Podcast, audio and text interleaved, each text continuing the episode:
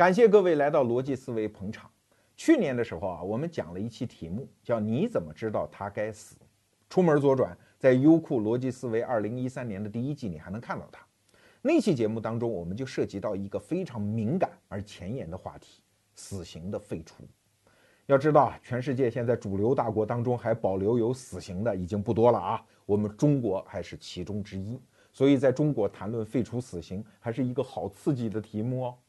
在去年我们谈到这个题目的时候，还是从一个非常独特的角度，就是冤案的角度来主张废除死刑的。你想，人类不管科技发达到何种程度，也不管我们的司法制度有多么的健全，事实上，我们仍然甚至永远也不可能有绝对的把握，我们可以判明事实真相。那如果我们根据一个没有把握的事实真相判一个人死刑之后，万一将来发现他是冤案，那岂不悔之晚矣吗？所以啊，面对死刑，我们要求一定要慎之又慎，能不杀就不杀啊。那期节目是从这个角度说的。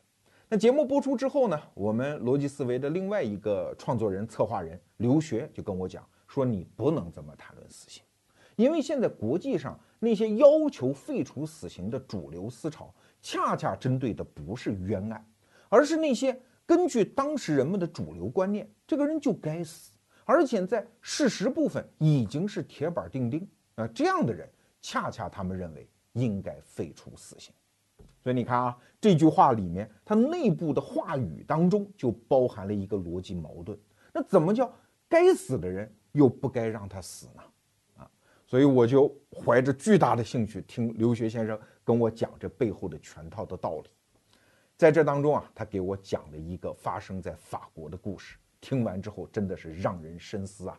所以你看啊，逻辑思维我们自己也在进化。去年我们的认识水平到了今年已经提高了。下面我就把我从留学那儿听到的这个故事以及背后的道理跟您聊一聊。这个案子发生在一九七六年，具体的地点呢是在法国巴黎东南方向大概一百八十公里的一个城市，叫特鲁瓦。特鲁瓦这个地方，现在在中国游客心目当中，那可是购物圣地呀。因为满街都是时尚服装啊、名表啊，所以很多中国人给它起了一外号，叫“打折村”。从巴黎开车过去也不过两个小时，所以现在肯定满街都是中国游客啊。只不过一九七六年的时候，肯定不是这样的。这一年的一月份，当地的媒体播出了一个新闻，有一个小孩失踪了，名字叫菲利普·贝尔唐。这个小男孩当时刚刚八岁。所以你想，父母心中多着急呀！根据各种迹象呢，说明这个孩子是被绑架的。可是你要说绑架吧，这绑匪也不露头，也不要赎金啊，就是这么活不见人，死不见尸。所以崩了一个礼拜之后，这个父母贝尔唐夫妇啊，就实在受不了了，干脆上了一回电视啊，就跟绑匪讲，公开讲说你要赎金，我们给，而且我们保证不报警，能不能把孩子还给我们，而且不要伤害他啊？这已经是没有办法的办法了。但是确实起作用了，因为绑匪露头了，只不过他露头的方式呢，又有点像好莱坞大片儿啊。这个人肯定看过好莱坞什么电影，他是用一个什么方式？就是我先给你一个信息，然后呢指引你到下一个地方取另外一个信息，然后像一个线索一样，最后把你指引到该到的那个地方。他先是把一封信呢投到了贝尔唐家不远的一个神父家门口的那个信箱里。啊，里面还附了小菲利普的一只手套，就说明孩子真在我手里，我没有蒙你们啊！你顺着这个线索往下找，然后又找到一个牌子，牌子下面有小贝尔唐的一只靴子，然后又指引他到另外一个地方，最后指来指去就指到了一家咖啡馆后面的一个停车场，那儿有一个架子，上面果然赫然就放着小菲利普的一件大衣。这个大衣里面也有一封信呢，啊，里面就指示你把多少多少赎金，哪天晚上你放在这儿，我来取，然后孩子我还给你。那父母当然照办了，就把赎金放在那儿，然后回家等。这当然是一个不眠之夜了。但是等来等去，第二天天亮之后，发现没人来取赎金，又把赎金拿回来，这贝尔唐夫妇可就彻底傻了呀。不过咱们得说啊，警察在这个过程当中可没有真闲着。警察当时就派了眼线在那儿盯着，他们发现一个线索，就是有一个年轻人在当天晚上两次进入这个咖啡馆去消费，装的跟没事人似的啊，先要一杯摩卡，再要一杯拿铁啊，这是我编的啊。这总而言之，就进去了两次，他也没有到后面的停车场去拿那个赎金。但是稍有常识的人都知道，这是有重大嫌疑的人嘛，所以警察很迅速就把这个人给摁住了。这个人呢是当地的一个青年，二十四岁，叫帕特里克·亨利，后面我们就简称他叫亨利了哈。这个亨利逮着之后一问呢，发现有重大疑点。那首先当天晚上你去两次，这就已经是疑点了。另外呢，你想想看。如果要绑架一个小孩，通常而言，你不能在街上行凶吧？你总得把他引诱到一个相对僻静的地方才好下手，对不对？所以一般来说，这种绑匪跟这小孩应该是认识，否则小孩为啥跟你走呢？八岁了又不是很小的孩子了啊。而这个亨利的父母确实跟贝尔唐家是来往非常亲热的朋友啊。这个小孩是见过这个亨利的，所以这个条件又符合。而且呢，这个亨利呢，又是一个破落户，就是说白了，就是经济条件非常不好，有各种各样的作案动机啊，所以这是一个重点的嫌疑犯，就把他抓起来。抓起来之后啊，二十四小时不，四十八小时，两天之后把他给放了。当时的检察官当然给出的理由说，你看我们不能超期羁押哈，这样的一个人，你根据这几个疑点又不能真的呃去起诉他，所以就把他放了。但是实际上为啥放呢？因为如果是他绑的，你把他抓在牢里，那孩子肯定没准被他捆在哪儿，或者关押在哪儿，没吃没喝，这孩子没准还饿死，还不如把他给放了，然后啊，顺着他，然后再去找孩子的下落。关键这个时候不是去惩罚罪犯，而是去救那个孩子。但是把这个亨利放出来之后呢，让当地人目瞪口呆的一幕就出现了。一般来说哈，甭管你是不是绑匪。这个时候，你正常的反应是什么？是躲着新闻媒体走啊。但是这亨利不是啊，可逮着机会了，屌丝逆袭啊，总算有一个嘚瑟的出风头的一个机会了。所以到处当着新闻媒体发表各种各样的演说啊。你是文字媒体接待一下，摄像机我也要说两句，说的话呀还特别漂亮，说我最烦这种欺负小孩的犯罪行为了。这种罪犯要是逮着，一定得死刑啊！啊，我特别赞成死刑。有记者就问他呀，说你真的赞成死刑吗？说对呀，啊，没有人有理由、有权利这样去侵害一个孩子，这样的人逮着不判他死刑，更待何时？但是，啊，警察这个过程当中可没有闲着，找来找去，通过大量的寻访啊，就是谁认识这个亨利？后来有一个。也是一个咖啡馆的老板，说我认识他，而且前不久啊，我刚租了一个房子给他。你看，警察这个时候心中的那个疑问就更大，为啥？因为亨利有房子，有房子，你为啥还要再租一个房子？所以很迅速的就把他新租的那个房子给摸着了啊！当天晚上下了一个圈套，就到那个房子里把这亨利给摁住，然后就问他你有没有绑架呀？这亨利当时也没什么反抗，就指了指床下。结果打开一看，是一个被单，被单再打开一看，就是八岁的小菲利普的尸体，而且这个时候他已经死了有八天了，而且脖子上有清晰的勒死的痕迹。大家想一想啊，在过去的八天里，这个亨利白天到处去见记者呀，跟记者一起吃饭呢，接受采访啊，甚至跟记者去逛夜总会，当时有这样的报道啊，晚上就回家和这个死去的孩子共处一屋，你这不是禽兽吗？所以媒体把这件事情爆出来之后，当地的老百姓乃至整个法国的老百姓那种愤怒的狂潮达到什么样的顶点，你可想而知了。这是一个罪该万死的虚伪的伪君子，而且无比残暴啊！甚至当时有的媒体就说了，像这样的人就赶紧送上断头台。当时有媒体做这种就是民意调查吧，百分之九十九的法国人说赶紧赶紧弄死他啊！甚至当时有法国的高官一些部长们。都打破惯例出来就这个案子发言。大家知道啊，在西方，尤其三权分立嘛，是法国人自己研发的一套高科技系统，对吧？法国人自己的行政官员都去干涉司法呀。这种干涉当然是言论上的，比如说他内政部部长讲说，这我要是陪审团团员，我一定弄死他呀。啊，当时法国的司法部部长讲，就说这个案子就应该启动那个叫速审程序，然后把他弄死就算了。这就逼得当时法国的总理，那个时候还是总理啊，希拉克出来说：“哎呀，你们政府官员不要这么说话啊！”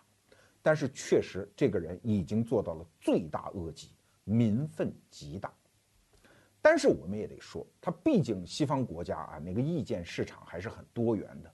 当时法国也有很多人反对死刑，尤其在法律界，其中的一部分律师反对死刑。哎，他们就接触到了这个案子，而且他们觉得这是反对死刑的一个非常好的机会。这就说到本案的两个著名的大律师，一个是法国有一个地方的律师工会的这个会长，是一个老头，七十多岁了啊，叫伯克奇荣。还有一个是法国当时著名的大律师，叫巴丹戴尔，这两个人呢就出面为这个亨利去辩护。可是大家想想，这案子怎么辩啊？搁你手里，你想怎么辩？我们先看看这个亨利已经作死到什么程度了。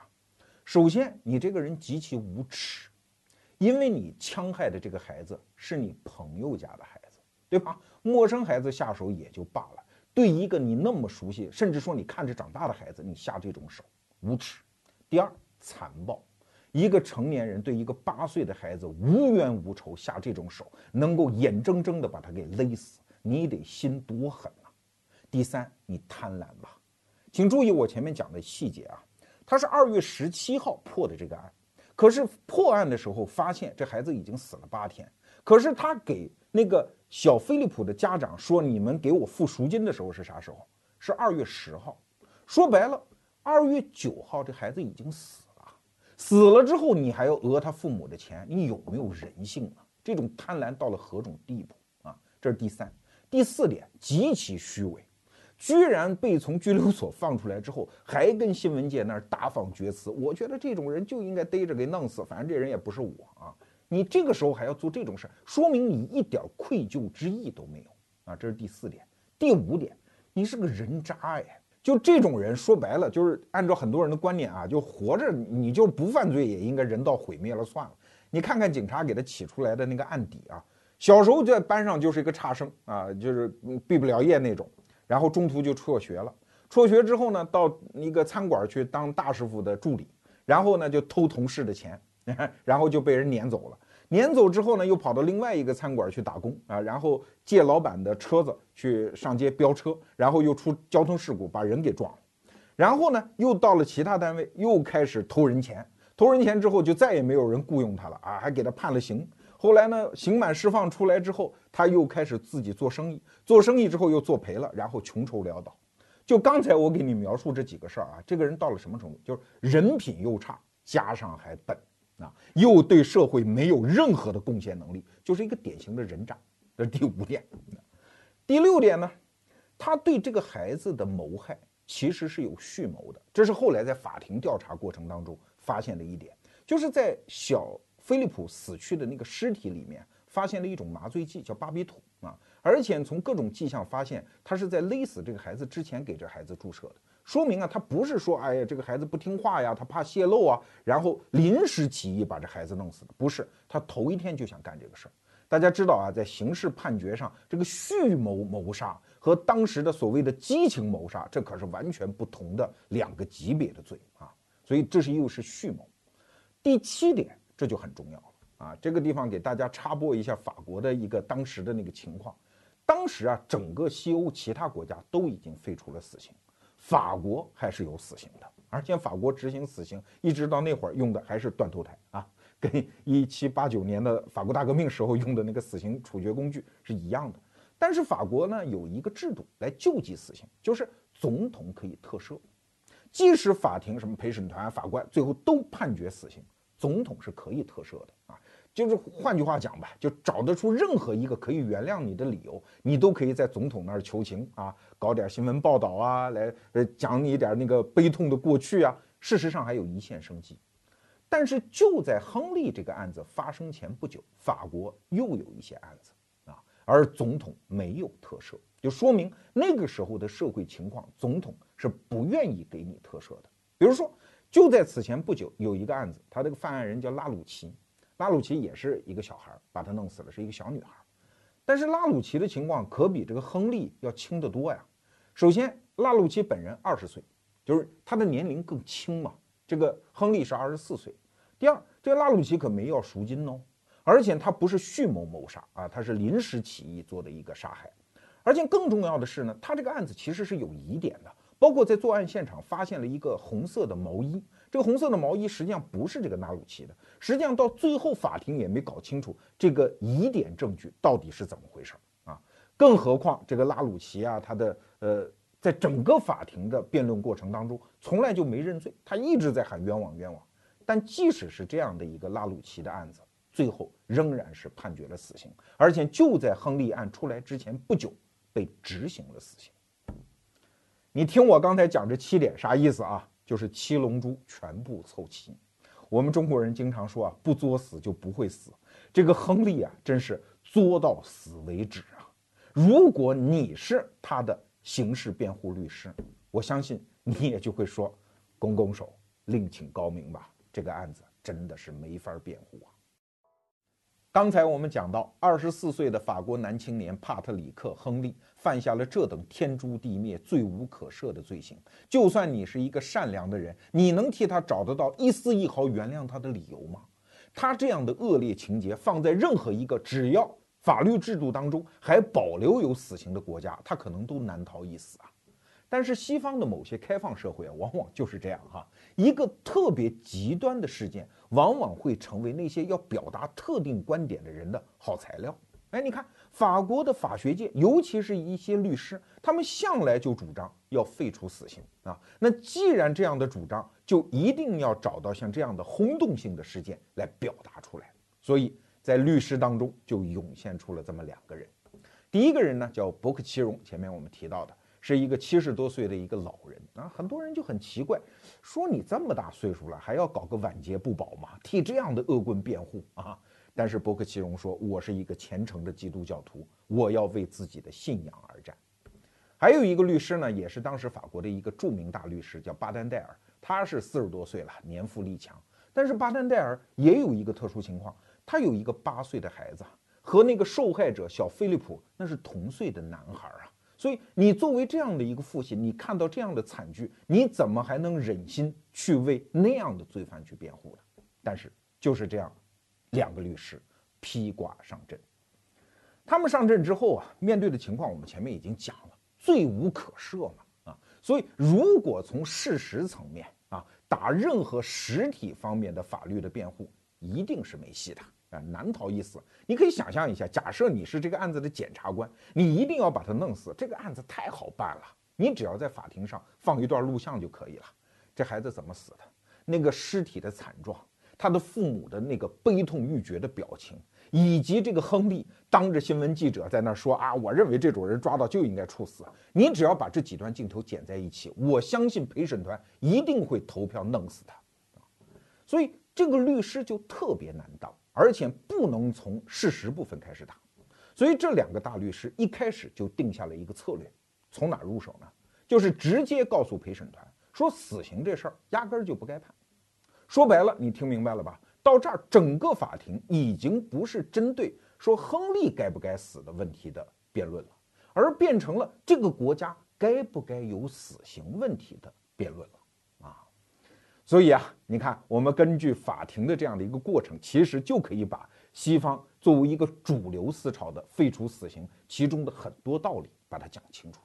当然，这些道理有些东西是不值一辩的啊，不值一驳的。比如说，有人说哈，说这个死刑犯呀，就是那个该死的人呐，把他除掉，就是为社会除害啊，哈，别让他将来在社会上再祸害人。你看，这是一个很朴素的表达吧？而这种朴素的表达，其实背后的逻辑是错的。大家想一想，那些该判死刑的人，按照原来的法律该判死刑的人，他往往都是初犯，绝大部分都是他不是蓄意谋杀嘛，都是像药家鑫那样，对吧？呃，车祸撞了一个人，然后怕这个自己赔偿，然后现场把他弄死，所谓的激情杀人。而且这样的人呢，就算是把他放了，其实再犯案的比率也有这样的统计，其实也非常低。所以你把这样的人处死，说为社会除害，让他将来不再危害社会，从统计学上是说不过去的。当然，还有一些人反对废除死刑啊，他讲说这个死刑犯如果法律给他更多的救济，让他反复的上诉，关押那么长时间，这不是浪费纳税人的钱吗？啊，赶紧把他弄死就算了。说这种话的人，大家都听得出来啊，既没脑子又没良心啊。如果这样的。理论都能够成立的话，那所有的老人对社会没贡献呢，就直接弄死就完了呗，对吧？如果一个社会居然冷血到了要用金钱的标准来衡量人命的价值，那成何世界呢？所以，面对这种既没有脑子也没有良心的支持死刑的理由，我们今天就不去反驳他了。但是，必须要注意，有一些支持死刑的理由，可是那些既有脑子也有良心的人愿意相信他的，所以必须严肃对待。在亨利案的法庭上，两个大律师伯克奇荣和巴丹戴尔就必须请来一个一个的证人，用坚实的论据去反对这些理由。当然，法庭过程非常复杂，辩论的点也非常多。今天我们重点说其中的两个。第一个呢，就是犯罪分子会不会被死刑震慑住？就像很多中国人愿意相信的那样，哈，中国人那么多，坏人也那么多，如果没有死刑，他们还不上房揭瓦？所以我们反对废除死刑。那请来的第一个证人是谁呢？是法国巴黎第二大学的犯罪学系的主任，叫勒奥德。勒奥德这个人在法国的刑法学界那也是德高望重啊，著作等身呐。所以他到法庭上来之后啊，其实没有谈太多亨利案的本身事实部分，他是给出了大量的图表和数据，用他的那种数学功底向法庭上的人去展示了一个结果是啥呢？就是在整个西欧的国家当中。只有法国还有死刑了，什么英国、什么西德也没有死刑啊。但是人家的犯罪率一点儿也没有法国高啊。那虽然这也不是一个严肃的统计学上的一个结论，但至少你不能由此推出说死刑对犯罪有震慑作用吧？其实这一点也不用勒奥德教授来讲了啊。共产主义的祖师爷马克思他老人家当年讲过一模一样的话呀。在一八五三年，他就发表了一篇文章，名字就叫做《死刑》。在写作这篇文章的过程当中，他还罗列了大量的《泰晤士报》上关于犯罪的报道。他说：“你看，这不刚执行完死刑吗？怎么紧接着第二天就有人犯该判死刑的罪呢？这说明用死刑是恫吓不住犯罪分子的，在人类历史上也从来没有成功过。如果想降低社会的恶性犯罪率，请去改造自己的制度。”不要老从法律这一个点上想办法。其实回到我们一般人的常识，我们稍作推理，也可以得出一样的结论呐。犯那些十恶不赦的该判死刑的罪，通常就是这么几种情况吗？一种是蓄谋的恶性杀人。那一个蓄谋杀人的人，他的心态跟赌徒是一样的，他只看得到那个成功的一刹那，他哪想得到那些失败的回合呢？如果他干成了，警察没有抓到他。他还要嘲笑警察愚蠢来，在好莱坞很多大片当中，我们都看得到这样的人。第二种杀人的情况，往往就是激情杀人，就是所谓热血冲昏头脑，一时兴起把人给杀了。这样的人在那样的时刻，他脑子里会有死刑两个字吗？你吓他，他在那种精神状态下，你吓得住吗？还有就是经济犯罪。马克思当年不是有一套著名的说法吗？当有百分之一的利润的时候，资本就开始蠢蠢欲动，等等等等等。当有百分之三百利润的时候，资本就愿意冒着上脚架的风险把这个钱挣到啊。其实啊，回归一些经济学的常识，我们也能知道，人和人是不一样的。有的人就是风险偏好低，有的人就是风险偏好高。有的老太太就是不敢图那个高利息，要把钱存银行，存一个死期的啊。有的人就愿意拿着自己的钱到股市当中去冲浪啊。你说这样的人他在社会当中同时存在，你用风险能够吓唬得着谁嘞？啊！而且经济学也告诉我们，风险越高的地方，往往利润也就越大，因为那些胆儿小的人都走了吗？就剩下胆儿大的吗？他们觉得民不畏死，奈何以死惧之嘞？啊，所以他们干那些高风险的事业，包括冒着杀头的风险，得到的也是丰厚的利润。这用死刑怎么能够吓唬得住？还是让我们回到亨利案的法庭现场吧。刚才我们讲到，巴黎第二大学犯罪学系主任勒奥德教授在现场作为证人出现，哈，他就汤汤汤汤汤给大家讲了我刚才讲的那番道理，用了大量的数据、图表、事实。把陪审团员呢听得很高兴啊，因为他口才又好，数据又扎实，甚至有陪审团员已经掏出了笔记本在那记笔记。这番道理没听说过呀，在这儿我们给大家插播一个知识，就是法国的陪审团啊，采用的是一种叫参审制，这和英美法系的陪审团制度是不一样的。以前逻辑思维有一期节目专门讲英美法系的陪审团，那个呢，陪审团和法官之间的关系是比较隔绝的。陪审团单独的投票来决定这个犯人有没有犯罪啊，法官只是在平时法庭辩论的时候维持一点秩序。没有那么大作用。但是法国的参审制就不一样，法官是参与到陪审团的最终那个会议当中，所以你看啊，这一点小小的区别就决定了精英，尤其是一些比较高深复杂的知识，在法国法庭上是比较容易起作用的。一个证人只要用他的专业知识说服了法官，法官就可以更加详细的解释给陪审团听啊，因为陪审团通常来说在民间随机找来的嘛。文化知识不见得那么高，对很多专业问题、抽象思辨问题理解力有限。哎，所以你看，这个巴丹戴尔律师找来的这个勒奥德教授作为证人，这个作用就在这儿。所以在这个问题的辩论上，律师算是看到了一线生机。但这远远不够啊！为什么？因为这个法庭上还有一个更要命的辩论点，那就是正义问题。很多人听到这儿都会讲：“你不是讲死刑吗？”我们不扯什么社会后果，什么对犯罪分子震慑，因为太复杂，我们都不讲。杀人偿命，这是不是天经地义的事情啊？很多支持死刑的人，他最坚实的道德理由就在这儿，因为它源于人性深处。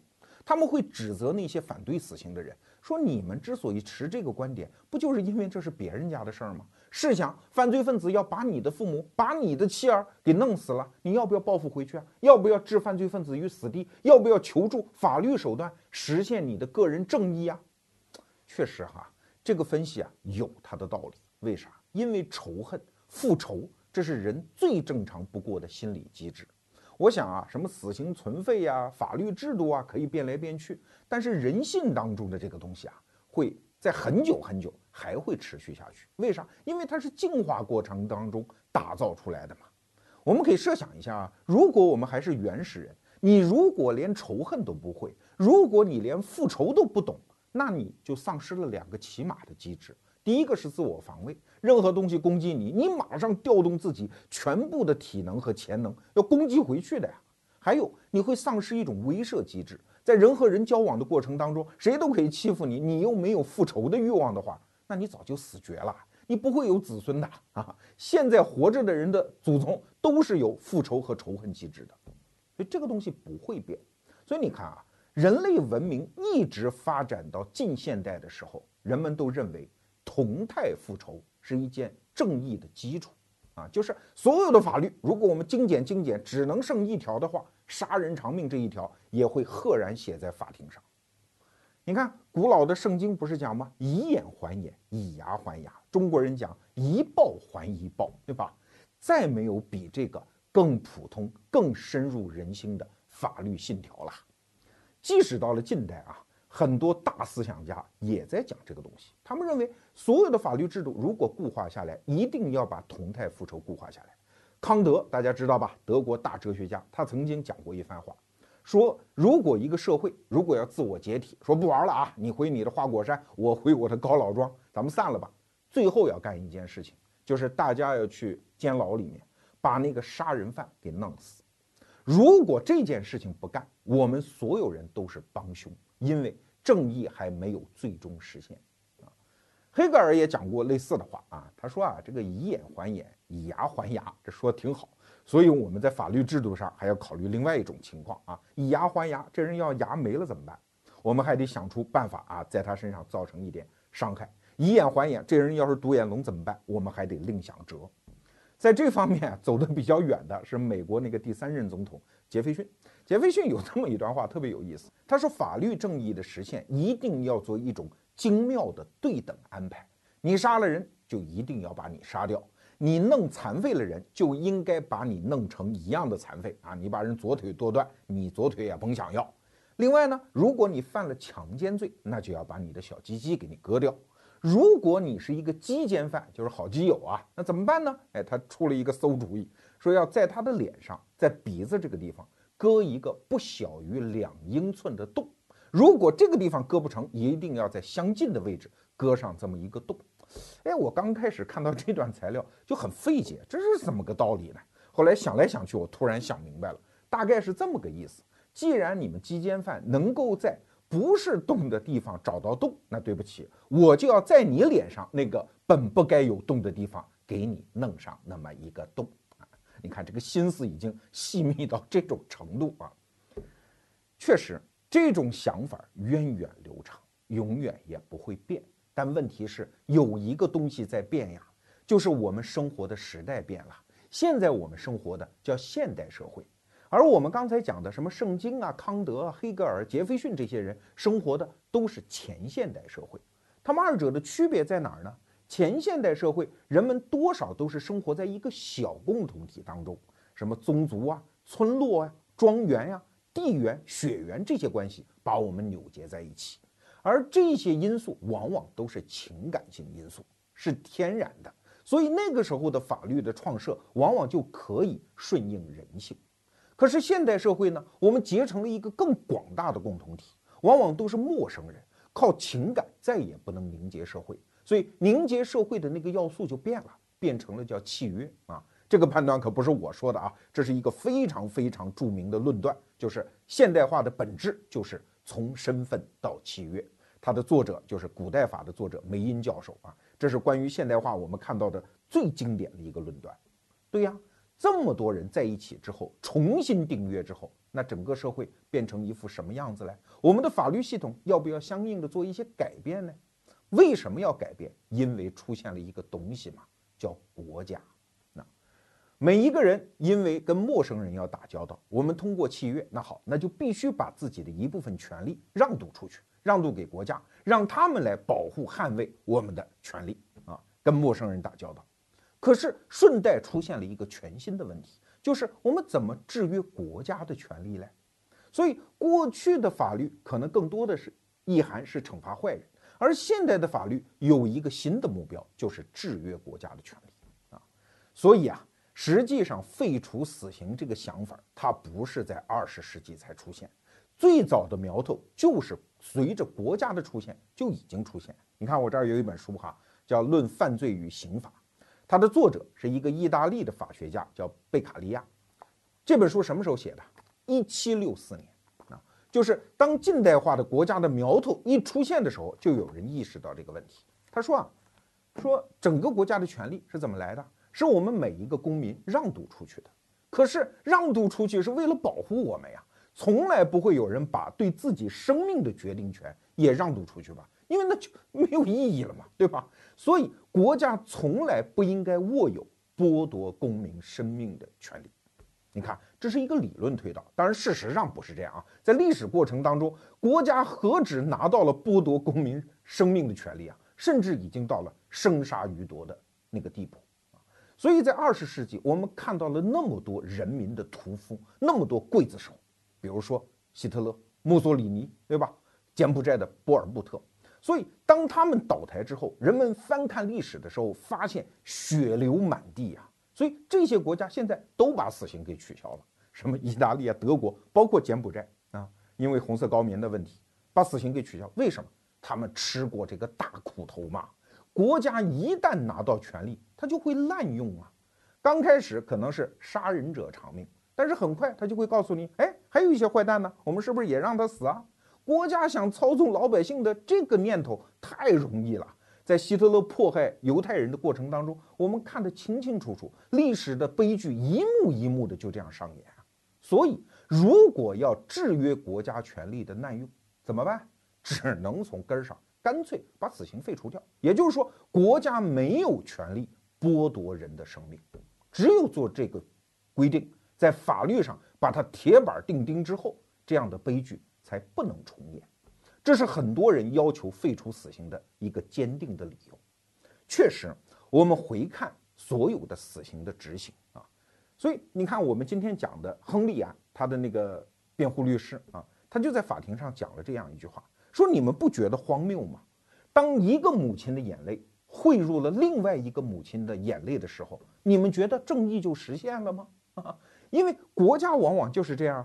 你听说过一个小的寓言故事吧？啊，说小熊两只小熊分一块面包啊，那个狐狸就过来说：“我给你们分呐。”然后故意分成一大一小，两个小熊说不公平啊。狐狸说想公平，哎，来一口把大的咬掉啊。所以咬来咬去，这块面包全到了狐狸的肚子里。对国家的防范，这是近代化以来所有政治思潮的一个核心的原理呀。怕的就是国家利用实现正义。去获取人、收割人命啊，然后带来更大的不正义。这是现代化社会带来的一个问题。第二个问题呢，就是既然我们结成国家，目的就是要公众的福祉整体的增加，而死刑呢，它从来达不到这个目的啊，它只会让正义的实现多了一重困难。我们来想象一下啊，假设是一个原始社会，两个部落之间，你弄死我一个人啊，我冲过去弄死你一个人，同态复仇，对吧？正义得到实现。那么这边死的人，他的家里的老小啊、妻子啊等等，还有同族人来照顾。可是现代社会不这样啊，尤其是大众社会下，人变成了孤独的原子啊，没有太多的救济手段，让那些家里丧失一口人的那种家庭在经济上更可持续。所以在中国有大量这样的案例，就是死刑犯被处死了，但是那个受害者呢？他得不到赔偿，得不到赔偿之后，因为家里可能损失的是最主要的劳动力，所以这个家庭彻底丧失经济上的来源。所以不仅是那个杀人者的母亲泪流成河，这个被害者的家庭不仅损失了人，而且从此陷入经济上的困境。这样的例子在中国太多太多了。给大家举一个著名的案例啊，就是药家鑫案。药家鑫案呢，我们都知道了。那药家鑫把一个叫张妙的人非常残暴的给弄死了，然后当时社会舆论非常的关注。那，呃，张妙家呢，对他进行起诉的时候呢，顺带做了一个民事赔偿的起诉，五十多万要了。但是最后法庭呢，只判了四万多块钱。当然你说法庭混蛋啊，怎么能判这么少？咱们先不说法庭对不对，我告诉你，连四万多块钱实际上都执行不回去。为什么？大家想这个道理啊。药家鑫他是一个成人，过了十八岁吧，你不能让他父母出这个钱，否则法律不成了株连了吗？可是药家鑫是一个在校大学生啊，他哪有钱？你把他一杀，连这四万多你都拿不到。所以说，不是法院不愿意让那个杀人犯赔偿受害者，是事实上没有可能。而且大量的杀人犯他本身就是弱势群体，他本身就是流氓地痞啊，这样的人他就是没有钱。所以你怎么来执行这个案子呢？在药家鑫案结束之后，就是药家鑫本人被执行死刑之后啊，还出现了这么一个小插曲，看得真让人心酸呐。就是药家鑫的父母当时孩子还活着的时候，曾经试图给受害者，就是张妙家的父母二十万现金，那个意思当然是明摆着的了，就是你说说好话呗，不要天天说要判我儿子死刑啊。哎，结果张妙家父母说坚决不要啊，坚决不要。好了，等孩子也死了，药家鑫也死了，这一家的张妙也死了。很快翻过年去，到了二零一二年，这案子是二零一一年的事儿。到了二零一二年的二月，张妙父母说：“这二十万咱还得要吧？因为你看人家说那么诚恳要给我们，所以又上门去要。可是药家鑫父母，你想这个时候能给吗？啊，一是我曾经给过你，你不要，所以这个赠与就取消。再说那个时候我是为了保孩子的命，这钱我是借的，现在我还回去了，我现在没钱。”所以你看，当案子已经翻过年去，到了二零一二年的时候，我们再看当时如果不要药家鑫的命的话，会不会这两个家庭在实现正义，在双方的福祉的增加上会改善一些呢？当然，你可能说哪有这个道理啊？杀人偿命，如果说你有钱就可以不判你死，哪有这么便宜的事情？对，所以要废除死刑嘛。你怎么能有死刑啊？有钱就可以不死，没钱就必须死，那这不岂是更大的不公平？所以只有在废除死刑这个基础上，那所有的加害别人的人，你一生都要带这个愧疚。你的亲朋故旧，只要需要让你减刑，都有义务去补贴、去抚慰那些被害人啊，这个社会的总体福祉才能增加。所以我们在面对死刑这个问题上，经常调动自己内心的情感。去反对他啊，不能废除死刑，因为杀人偿命天经地义。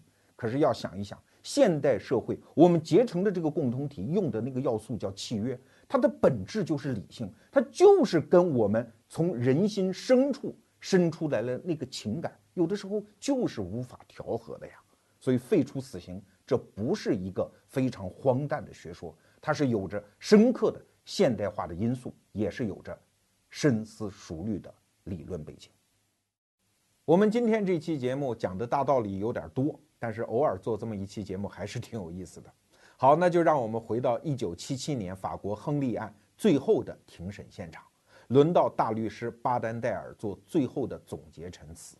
这番话说完之后，就再也没有机会了啊！因为陪审团要去投票做最终的决定，亨利是死是活。巴丹戴尔是这么说的：“说陪审团的先生们，如果你们按照刚才检察官的要求判决这个年轻人死刑的话，那我可以告诉你们，人们关于死刑的所有的鼓噪终将结束，他们终将会废除死刑。到了那一刻，你们和你们今天的裁决将成为历史的孤家寡人，永远处于一个孤立的位置。你们的孩子会长大，那个时候没有死刑。”他们会知道你们曾经判决过一个年轻人死刑，请到那个时候再看一眼他们的目光吧。这番话说完，巴丹戴尔是筋疲力尽，瘫倒在自己的座位上。剩下来就是陪审团的事情了。陪审团，大家替他们想一想啊，这个时候是什么心态？巴丹戴尔这番话实在是太狠了。首先，法国人是有着浓厚的宗教传统的，上帝从来是要求我们宽恕嘛。其次，这样一个历史责任谁担负得起呀？哦，我们做完这个决定，这就是最后的死刑，我们成为历史的孤家寡人，这种恐惧感和孤独感，我想当时笼罩了每一个陪审团的成员。所以过了不久，他们从小黑屋出来的时候，巴丹戴尔一眼就注意到了一个细节，就是居然其中有人看了亨利一眼。巴丹戴尔马上这颗心就放下来了。为啥？你想啊。如果他们判了亨利死刑的话，他们怎么敢看呢？人之常情嘛，没有人愿意直面死亡嘛，因为这不吉利嘛，至少啊。所以后来陪审团果然做出了决定，亨利可以免死，最后判了一个无期徒刑。大家要知道，这和当时法国所有的舆论的看法正好是相反的，甚至当时围在法庭周围的那些围观群众啊。还在鼓噪，所以法庭为了应对这种情况，还临时调了几辆警车来，以防当时出现什么不测。这个案子就是这样过去了。但是后来法国什么时候废除的死刑呢？可不在1977年，而是到了1981年。那一年啊，我们本案当中的这个大律师巴丹戴尔的一个朋友叫密特朗，哎，很多人知道啊，法国总统。对，密特朗1981年当选法国总统。密特朗对于死刑的态度向来是很明确的，坚决反对。所以他八一年上台之后，马上启动了这个废除死刑的程序，并且任命我们此案的大律师巴丹戴尔当司法部部长。所以这一年的九月三十号，法国就正式通过了法案，废除了死刑。不过这儿值得一提的是，即使是废除了死刑，当时法国仍然有百分之六十的民众，通过这个民意调查啊，他们是支持死刑的。所以你看，即使是在废除死刑的国家，民间对这个问题的看法也非常纠结。我想这种纠结会永远的持续下去。当然，你可能会问，那罗胖子，你对这个问题的看法是什么样的？我们今天逻辑思维讲这一期节目，绝对不是要求中国政府马上要废除死刑。为啥？因为死刑压根儿就不是一个是非问题，他没有一个清晰的界限，说废除死刑就对。保持死刑就错，不是这样。